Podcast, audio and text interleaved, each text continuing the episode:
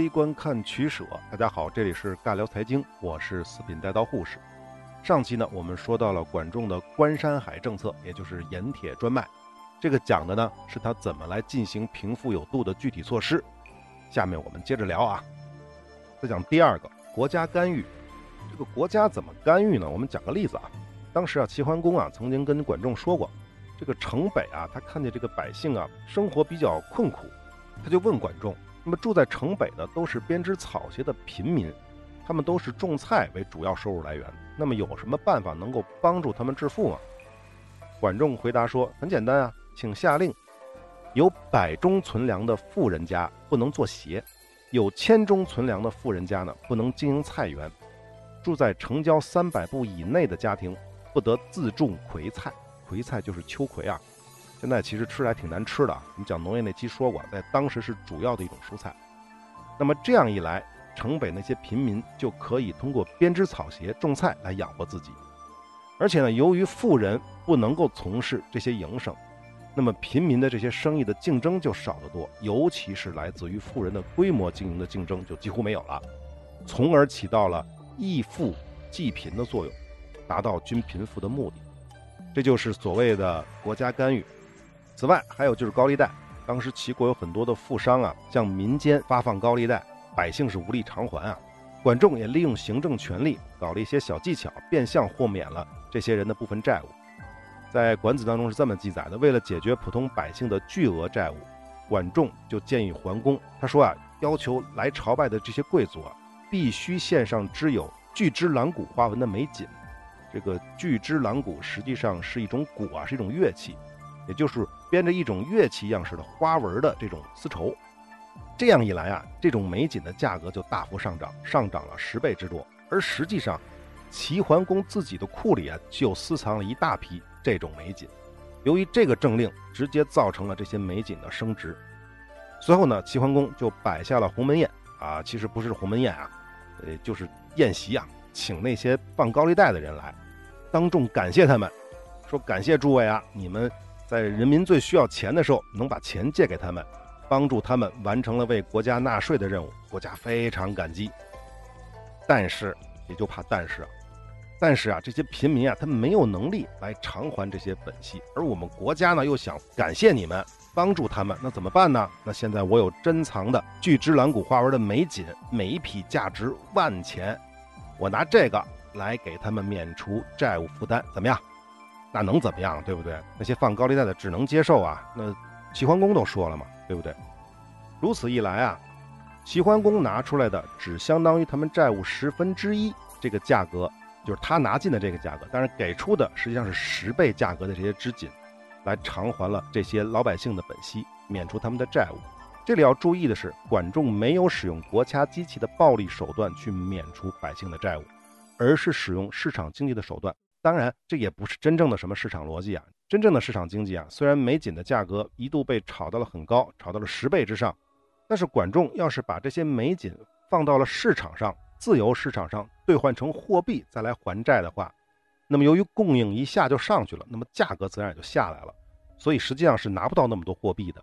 因此啊，管仲这招一定程度上是强买强卖了啊！在美锦价格最高点，利用国家的权威和权力，让这些商人啊当接盘侠。但不管怎么样，这总比依靠权势直接去没收贵族富商那些财产要温和的多吧？或者直接把他们欠条都撕了烧了，这比那个强得多，对不对？因此呢，这也说明管仲的贫富有度前提不能是消灭商人、消灭商业，而应该是灵活的利用。好，我们再来说管仲对于私商的控制。这个私商实际上是跟官商相区别的，具体什么区别，我们后面讲工商业的时候会去说啊。总之，他说的这个私商指的是那些黑心的商人。对于那些黑心商人啊，管仲绝对不手软，坚决执行的是行政手段为依靠，限制私商的活动，削弱私商的经济实力。他提出了“非成股不得食于股”的原则，不是诚信的商人就不能当商人。禁止他们非法牟利，把商人控制在国家统一的管理之下，使他们必须在服从国家利益的范围内进行经营。怎么做呢？管子设计了“极号令”，极就是籍贯的极啊。以平价购买商人的粮食布帛。对不服从号令的人呢，如杨成大夫这种人，就免掉他的爵位，杀鸡儆猴。这样一来啊，各个富商啊都争着用自己的积蓄拿出财物去救济百姓，由此来削弱这些私商的实力，散粮财给这些贫病的孤老。另外呢，管子还强调，国家控制生产、流通、消费各个环节，打击这些不良商人的活动，使他们没有办法投机倒把、谋取暴利，使政府牢牢掌控住商业活动的。主动权，非成股不得十余股的本质，其实就是要求商人必须在国家法律的底线之上进行商业活动，不能做无底线的买卖，否则就会出现一国二君二王了啊！好，我们再来说吏治的整治。前面讲了，管仲认为官商勾结是贫富差距过大的主要原因，因此啊，整治吏治也是十分重要的。从经济角度上来说啊，官商勾结是双方利益的需要。官商勾结这种情况呢，在任何商品经济国家里都或多或少的存在着。它不但会引起严重的贫富差距，还会严重的败坏社会风气，扰乱社会秩序。这个马克思就说过啊，权力也统治着财富。这个财富的手中啊，并没有政治权力。那么政治权力呢，可以通过任意的收税啊、没收啊、特权啊、官僚制度啊，加于工商业的干扰。等等办法来捉弄财富。管仲认为啊，官商勾结存在的根本原因是缺乏对官员的审查监督，在缺少监督的情况下，官员就很容易滥用权力，以权谋私。那么商人为了谋取更多的利益，必然就竭尽所能的去满足官吏的欲望，结果便是官爵不审则奸吏胜。那奸吏胜的后果是什么呢？就是奸吏伤官法。也就是法律没有用了，那么法伤则祸上流。这个祸上流是行贿的意思啊。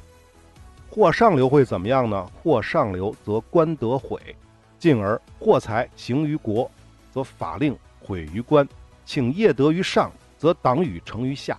相关无法治，百姓群徒不从，此亡国弑君之所生也。这个不用太多解释了吧？总之，两千多年前，管仲就已经认识到了法治的基础是吏治。法律设计的再好，如果官员不去执行，没有任何鸟用。而且在法商的情况下，在现实的物质利益面前，权力是无孔不入的。如果任由奸吏商法，或上流就是行贿，就会导致官德毁，这个结果就是恶性循环，最终必然就会导致亡国之乱。因此啊。管仲严明吏治，目的就是治理官商的勾结。好，我们再来说甲兵赎罪制度啊。那么刚才讲的这些都是关于吏治方面的。对于富人而言呢，管仲为了进一步推行贫富有度，还搞了甲兵赎罪制度。他说呀：“齐国寡甲兵。”又说呢：“轻过而遗诸甲兵。”就是说呢，如果犯了罪，只要不是大罪，轻过嘛。有钱人呢就可以出钱向民间的工匠购买他们打造的武器，上交国家来顶罪。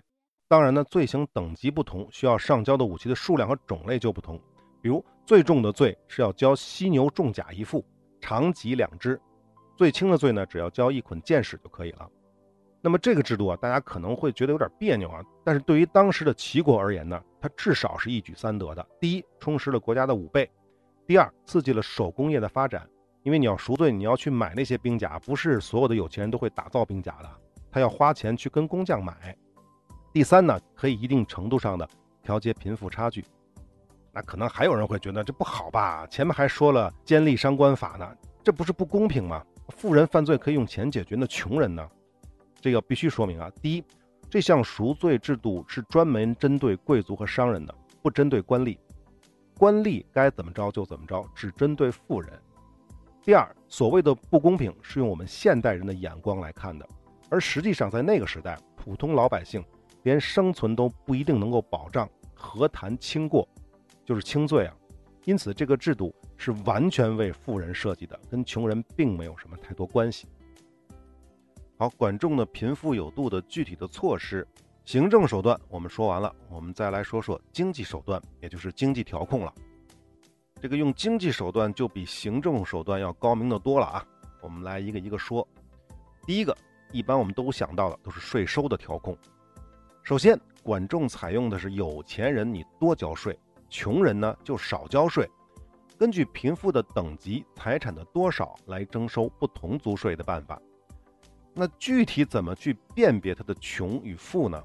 很简单，他要求居家重葬其亲者服重租，小家非葬其亲者服小租，居家每修其公事者服重租，小家为使庐者服小租。民之贫富如加以绳，这就是辨别贫富的手段。就看啊，些老百姓他最关心哪些地方，比如婚丧嫁娶的规模。居住房屋的豪华程度等等，这些是最难去隐藏的。但凡是那些居家重葬的，或者居家每修其公事的，这些都要收重税。那么这第一是根据有钱和没钱去改变它的税收。那么第二个是关于农业税的征收。管仲提出了在丰年和欠收年实行不同的税率。此外呢，对土地的肥沃程度也提出了向地而衰征的观点。什么叫向地而衰征呢？这个向啊。就是相面的那个相，对这个土地啊进行相面，看这个土地是好还是坏，根据土地的肥瘠、年成的好坏，灵活的征收农业税。我们来先说，根据丰年和欠收年实行不同的税率啊。具体的做法是上年十取三，中年十取二，下年十取一，岁基不征，积岁不税。这个具体怎么收呢？我们后面讲农业的时候会具体的说。简单来说，这个税率收的是比较低的啊。因为还有好多其他复杂的这个内容在里面，我们在后面具体会讲。这是第二，农业税的征收。第三，我们再来讲扶贫政策。比如啊，对一些负担较为沉重的家庭，管仲还规定减免他们的税收。年七十以上，一子无征，三月有馈肉。这岁数啊，在七十以上的，有一个儿子不征税，每三个月呢还馈肉。这个馈不是溃烂的溃啊，是馈赠的馈。每三个月，国家还送你肉吃。那么八十以上的二子无争，月有馈肉。八十岁以上的老人有两个儿子就不用征税了啊，每个月还给你送肉。九十以上的进家无争，日有酒肉。这更牛逼了啊！如果你能活到九十岁，全家都不征税了啊，每天都给你酒肉。最后一句，死上供棺椁，等你死了，我还给你棺椁。当然，这个指的不是农业税啊。这个指的应该是劳役或者是人头税，但是好像齐国不征人头税，所以这个指的其实应该就是劳役。七十岁以上的老人一个孩子可以免除劳役，九十岁以上的全家都不用服劳役，每天都有酒肉供应。这些人死了，君主还给棺椁。这些措施一方面有利于保证百姓的生活，扶助那些极度贫困、负担沉重的家庭，也为抑制贫富的迅速分化提供了政策的保证。这简直就是古代的扶贫工程啊！好，税收调控手段我们说完了，我们再来说夺之以快。这个“快”实际上就是会啊，但是我们后面讲，大家可能会理解，这个应该指的是会计的“快”啊。那么管仲对齐国的大夫列壤而封，积食而交上的这种现象，这句话大家应该能明白吧？大夫列壤而封，就这些大夫实际上是封臣嘛，有一块地嘛，积食而交上。一旦殷实了，有钱了，那就非常的骄纵，非常的骄横嘛。以及呢，这些大夫和富商一起合谋榨取民财的这种行为，管仲提出了叫夺之以快。具体的做法呢，是政府适时的买入和卖出粮食，始终控制市场所需的三成的粮食，要求百姓呢向政府来平价购粮，而不需要向贵族和商人高价购粮。这么一来呢，粮价就会回落。国君呢，再以大量的发行货币去收购贵族和商人手中的粮食，使其不能抬高粮价。此外呢，国君发放俸禄也使用钱币而不使用粮食。这样一来，粮食就全部被国家掌握起来了，君主便可以把粮食带给百姓，以赈济饥民。这其中的逻辑啊，有几点要注意：第一，这是国家出资进行的经济调控；第二，注意到了没有？管仲在使用货币方面十分有技巧。前面说了，他跟齐桓公说，不能在丰年大量铸造货币，从老百姓的手中强行收购粮食，而他却大量使用货币，从贵族及商人手中买粮。这样的结果就是商人手中的货币多了，而百姓手中的粮食多了。进而就可以理解为，老百姓手里的粮食可以值更多的钱，从商人的手中交换到更多的商品。我们都知道，现在国家发行货币，离货币最近的利益集团最先得利，或者说呢最容易得利。比如说银行啊、公务员呢，还有国家大型基建项目、国家投资的啊大型基建项目这些公司啊等等等等。而普通百姓离货币发行是最远的，因此啊不仅得不到什么利益，而且是最吃亏的。管仲的做法是反其道而行之，利用钱币与粮食都是通行货币的这个特点。超发钱币，从富人的手中收购硬通货粮食，再把粮食平价卖给百姓。这么一来啊，间接的看，超发的钱币最先得利的反而是老百姓，而不是那些商人了。通过这个方法，非常巧妙地抑制贫富的差距。这个管仲啊，真是无所不用其极啊。好，这是夺之以快。我们再来说，通过信贷的救济来匡贫赈急。民间的高利贷，前面我们也提过了，一些商人，尤其是那些奸商啊，最爱利用青黄不接的时候，向百姓放贷谋取暴利。管仲认为啊，在荒灾欠收之年，国家如果政令无常，就会导致蓄谷游市，乘民之不己，百倍其本。即使在正常的年景，也因为农民没有文化以及生产资本的差异，造成穷者越穷，富者越富的这种情况。所以啊，管仲主张对极端贫困的百姓发行国家贷款，当然这是货币贷款啊，称之为还城之币，在充分调查的基础之上，确定人民生产生活中最急需货币的数额，然后为他们垫付生产资金和扶贫资金，以作周转之用，保证他们最低的生活水平，免受高利贷的剥削。对于预计其土地收成超过日常需要的农户，国家也会主动借钱给他们。大户多贷，小户少贷。总之呢，农民在获得国家贷款之后呢，就可以安心生产了。等到粮食丰收之后，国家再以低价回收谷物，以抵贷款。管仲利用国家发行的货币这种流通方式来调节粮价，稳定市场，可以有效地控制高利贷的剥削，打击了那些贵族奸商囤积谋取暴利的这种行为。同时呢，再次发现了没有？这种模式下的超发货币，离钱最近的还是百姓。好，说完经济调控，我们再来说社会保障。管子当中曾这么说过：“饥者得食，寒者得衣，死者得葬，不资者得赈，则天下之归我者若流水，此之谓治天下之民。”饥者得食，吃不饱饭的人能得到食物；寒者得衣，穿不暖的给衣服。死者得葬，死了之后我能给你下葬；不资者得赈，资就是钱的意思嘛。没有钱的人，需要钱的人，实际上是需要资助投资的人得赈，赈就是赈济的意思。则天下的老百姓都像流水一样的向我们靠拢，大概就是这么个意思。国家通过赈济孤儿寡妇、收养贫病的老百姓、照顾穷而且无子的孤老，对死者的后代进行抚恤，使国家的战士。不惜生命为国效力，从而达到治理国家的目的。其实这还是社会保障了。前面说过的是税收和贷款方面的基本社会保障。此外呢，管仲还提出了用以工代赈的方式来救济贫民。也就是说呢，在遇到自然灾害的时候，国家除了对贫苦的百姓给予直接的救助之外呢，还可以呢在这个时间来修建皇宫。这不仅仅是为了国君的享乐啊。而更是为那些还有劳动能力的这些贫民，或者说饥民，或者是灾民提供就业机会。大家还记不记得经济危机的时候说的罗斯福新政？这种套路是不是没有本质的区别？只不过啊，古代那会儿啊还不知道大规模修路的重要性，所以这些基建呢还仅限于皇家修皇宫啊、修墓啊这一种。但不管怎么样，也总比在年景好的时候乏民力、大兴土木好得多吧。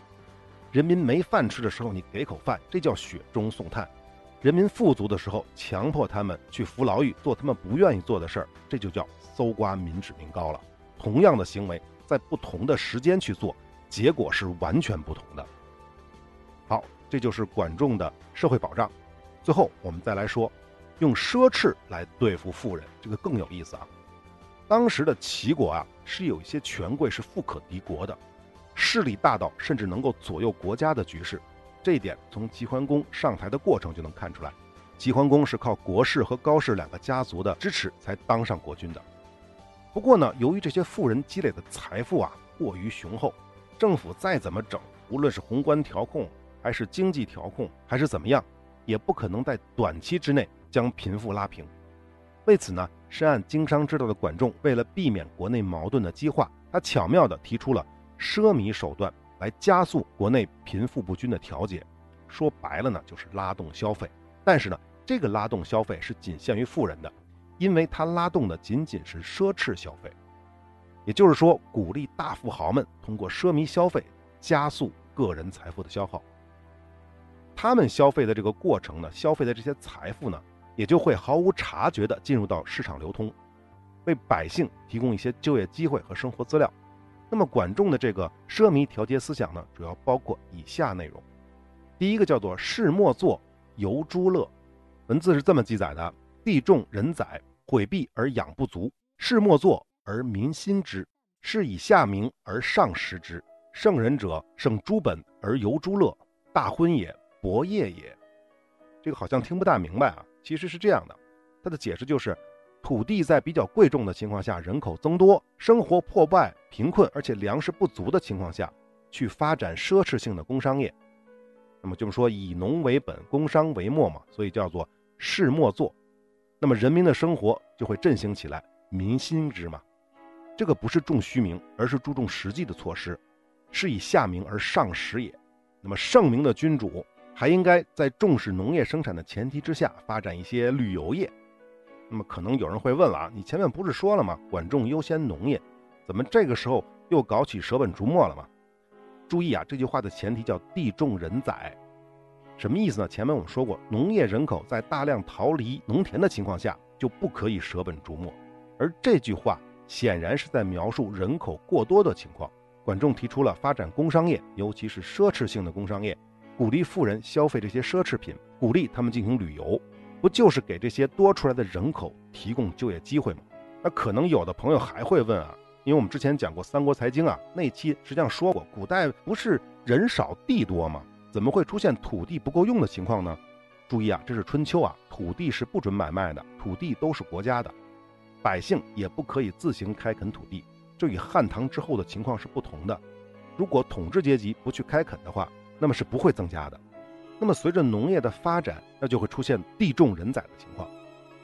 好，这就是我们所说的第一项，叫做事莫作，游诸乐。游诸乐就是旅游啊。第二项叫做见有时，静无用。这个好理解是吧？管仲说：见有时，静无用；见粟米而敬珠玉，好礼乐而见事业。这个非常好理解吧？见有时而敬无用。什么是有时呢？粮食之类的有实用价值的东西就是有时，让他们贱，净什么东西呢？就让什么价格高呢？无用的东西。无用指的就是装饰收藏作用而没有实际用处的珠玉之类的东西。见粟米而敬珠玉，这两句话实际上是一个意思啊。推高那些没有实用价值的收藏装饰的珠宝玉器的价格，而压低有实用价值的。粮食的价格，从而达到了促进富人把更多的粮食去消费那些珠玉。这样一来呢，百姓就可以以更低的价格获得维持生计的粮食等必需品，而富人的财富呢，也就会因此而加快消耗。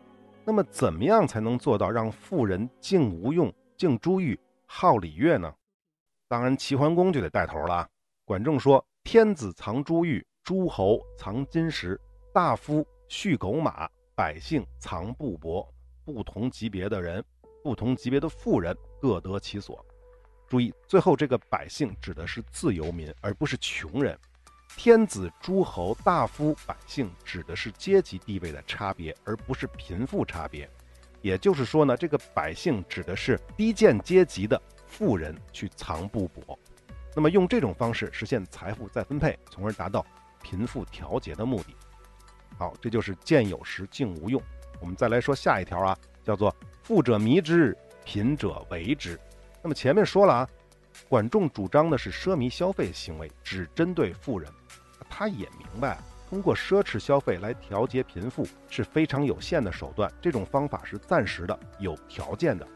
仅仅呢是让富人静无用还是不够的，那还只是让穷人能以最便宜的价格买到生活必需品，这个而已。更重要的是什么呢？是为穷人提供工作机会。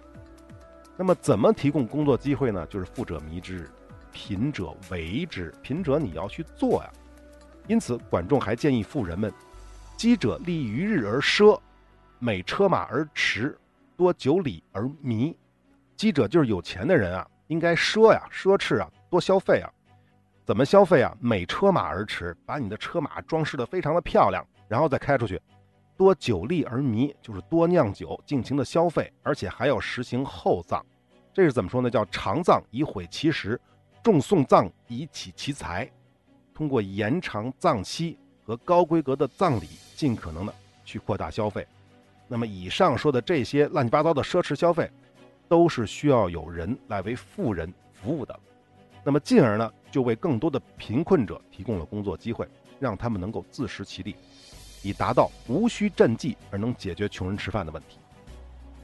我们要知道，古人啊，中国的古代那个时期是多么强调节俭消费观的啊，这就造成了大量的资本被禁锢在富人的仓库当中，无法为市场经济提供活力。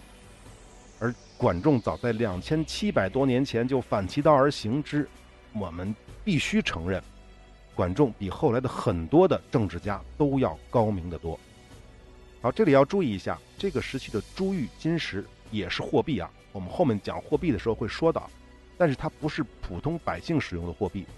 这里说的货币，百姓主要使用的货币，指的还是粮食和刀币。后面我会讲啊，专门讲货币。好，这个贫富有度，我们讲的就差不太多了啊。最后小结一下，这个管仲啊，在避免过度贫富分化的施政过程当中，我们可以看到，第一。管仲并没有使用太多的国家权力，强行的去均贫富，玩什么均贫卡或者均富卡之类的啊，而是更多的在利用市场的规律进行宏观调控。第二，管仲对于贫穷的百姓，他的策略也不是一味的进行救济，纯开粥厂那种是不靠谱的，是在授予的同时，也在授之以渔。第二个鱼就是三点水的鱼了啊，比如说发行国家货币的贷款。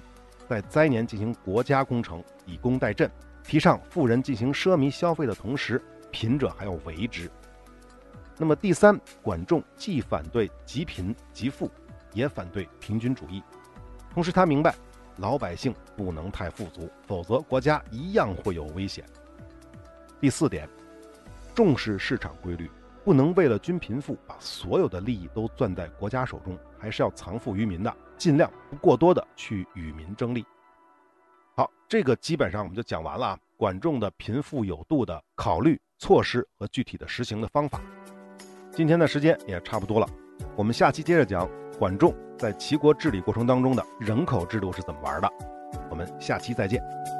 It's no secret I've been waiting, but I didn't expect.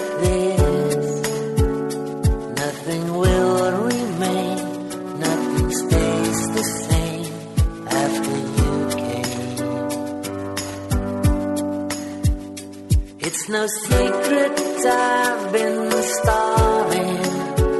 I never felt anything. 信任、信用和信誉是一切经济活动的基础，也是一切人类活动的基础。不过呢，主流的各大音频平台并不完全信任我们的内容，因此部分系列的内容并没有在您所收听的平台收录，或者呢是收录之后被下架了。但是没有关系。您也可以搜索微信公众号“四品带刀护士”，关注之后呢，就可以得到完整内容的推送了。另外呢，从阿富汗系列开始，我们也同步在微信公众号更新最新的节目，欢迎来加个关注。最后，如果您喜欢我们的节目，请点赞、转发、关注、收藏，这是对我们最大的支持。好，我们下期再会。